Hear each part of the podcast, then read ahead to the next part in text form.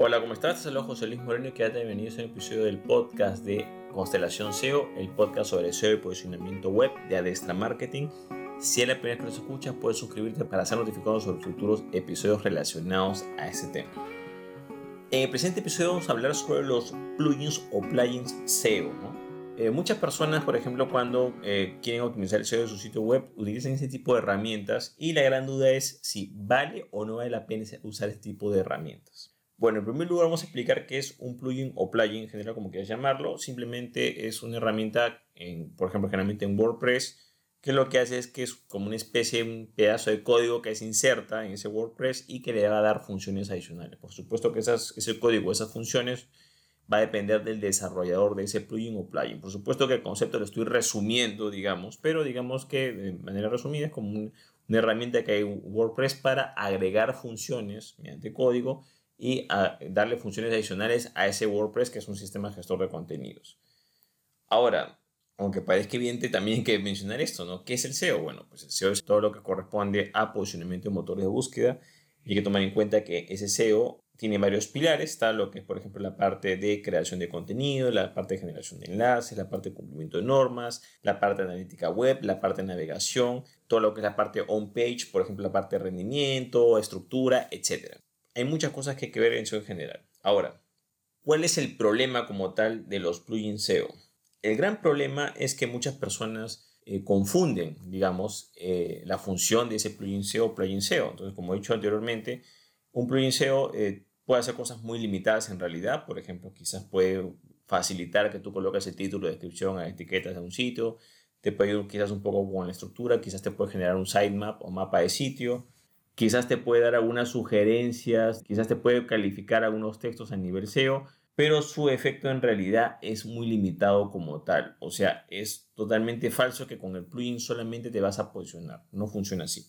¿Por qué? Porque como hemos hablado anteriormente, el SEO tiene muchos pilares y solamente el plugin SEO, digamos, lo que podría, si es que lo llenas bien o lo utilizas bien, podría quizás ayudarte con algo de, la, de una de las partes de la parte de page O sea, ni siquiera abarca todo lo que es la parte de page o optimización interna, solamente es una parte de esa sección.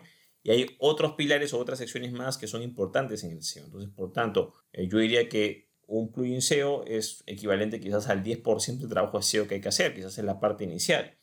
Para entender este ejemplo, es como, por ejemplo, que tú quieres que tu hijo saque buenas notas en el colegio se supone que para que saque buenas notas o esté en los primeros puestos, lo primero que tienes que hacer es inscribirlo en ese colegio. Entonces, si tú lo inscribes en ese colegio, ok, lo inscribiste, pagaste la matrícula, perfecto. Pero es que eso no es suficiente. O sea, tu hijo tiene que estudiar, tiene que ir a clases, tiene que seguir las normas, eh, tiene que hacer sus tareas, tiene que sacar, estudiar, sacar buenas notas, tiene que, son varias notas con las cuales se promedian y de acuerdo a esas notas saldrá un orden de mérito y decidirá en qué puesto va de acá a un tiempo. Entonces es ilógico que tú digas, oye, ¿sabes qué? Eh, ya matriculé a mi hijo, bueno, pues tiene que estar los, ya va a estar en los primeros puestos. Pero ¿cómo están los primeros puestos si solo lo has matriculado? Que es un requisito, sí, pero eso no es todo el proceso. Hay que hacer un trabajo, ¿no? Él va a tener que estudiar, tú vas a tener que supervisarlo. Si hay padres que supervisan o no supervisan a sus hijos, es otro tema que no voy a hablar acá, pero hay muchas formas de, puedes poner un tutor particular, etcétera, ¿no? Pero no basta con, con, inscribirlo en el colegio y pagarle la matrícula, no, tiene que hacer más cosas para que pueda salir en ese orden de mérito. Entonces, yo creo que ahí, por ejemplo, el problema está en que mucha gente no entiende que el SEO es una competencia. Y si tú quieres salir en los primeros 10 lugares de los motores de búsqueda, bueno, pues tendrás que hacer méritos similares o tendrás que tener una mentalidad similar como ser los primeros lugares, digamos, de un centro de estudios, que no es fácil. O sea, sí lo puedes hacer, pero por supuesto que tienes que dedicar tiempo, esfuerzo y un montón de cosas, ¿no? Otro problema yo creo que también viene con plugins o plugins SEO es con el dispositivo que muchos le llaman dispara y olvida. ¿no? Este concepto de dispara y olvida, por ejemplo, es un concepto que se utiliza mucho en la aviación. Anteriormente, por ejemplo, cuando habían, digamos, combates aéreos, la persona tenía que mirar al, enemigo en el avión y dispararle o tenía que estar, digamos, a la vista para poder disparar, pero la tecnología fue avanzando hasta que llegó un punto en que la persona simplemente apretaba un botón, disparaba y se olvidaba porque ya el misil hacía el seguimiento y se encargaba de ir hacia el blanco. ¿no?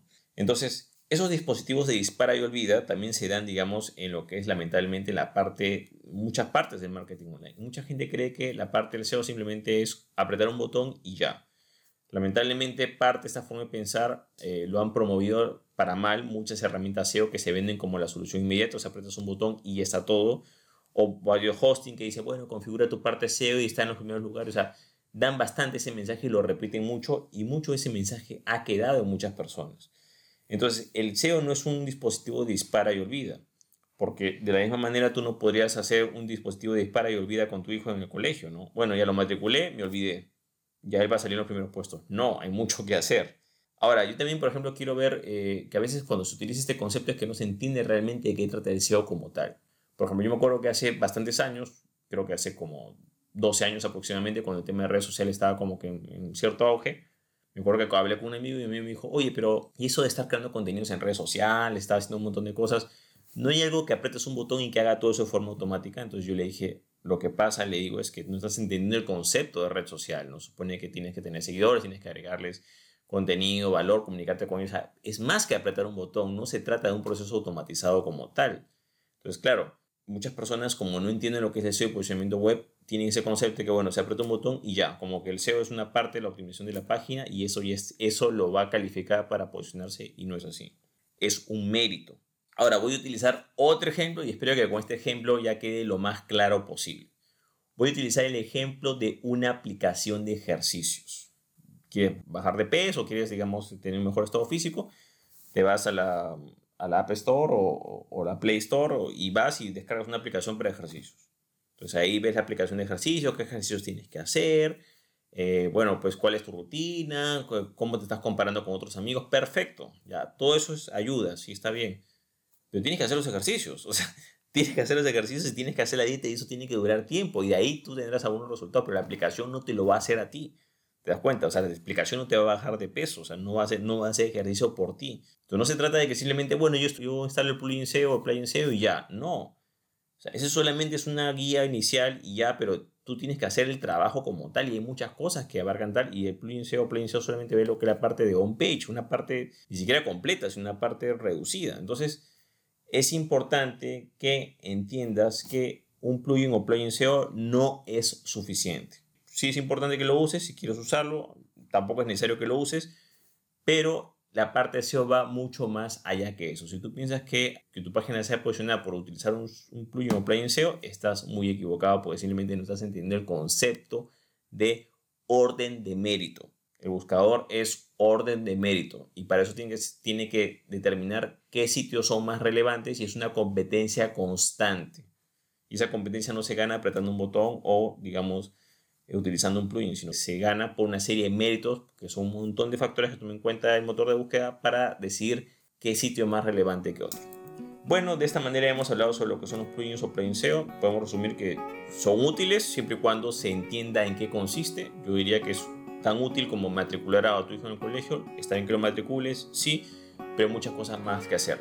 Yo creo que el problema viene cuando no se entiende qué es lo que significa digamos, ese plugin SEO, así como que cuando uno no entiende qué significa esa matrícula del hijo o cuando uno no entiende qué significa la aplicación para hacer ejercicios.